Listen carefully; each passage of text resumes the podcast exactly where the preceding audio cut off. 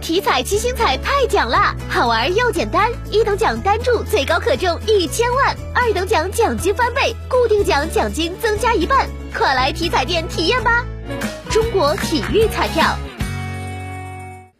昨天接到网友举报后，郑州市市场监管局依法查处三起哄抬价格的违法案件，对当事人分别下达了十万元行政处罚警告。根据市民反映，美团平台上生鲜超市郑州香山集市南区店牛肉、鸡蛋价格明显异常，另一家鲜菜来了京南二路店猪肉价格虚高。在线下渠道，市民反映。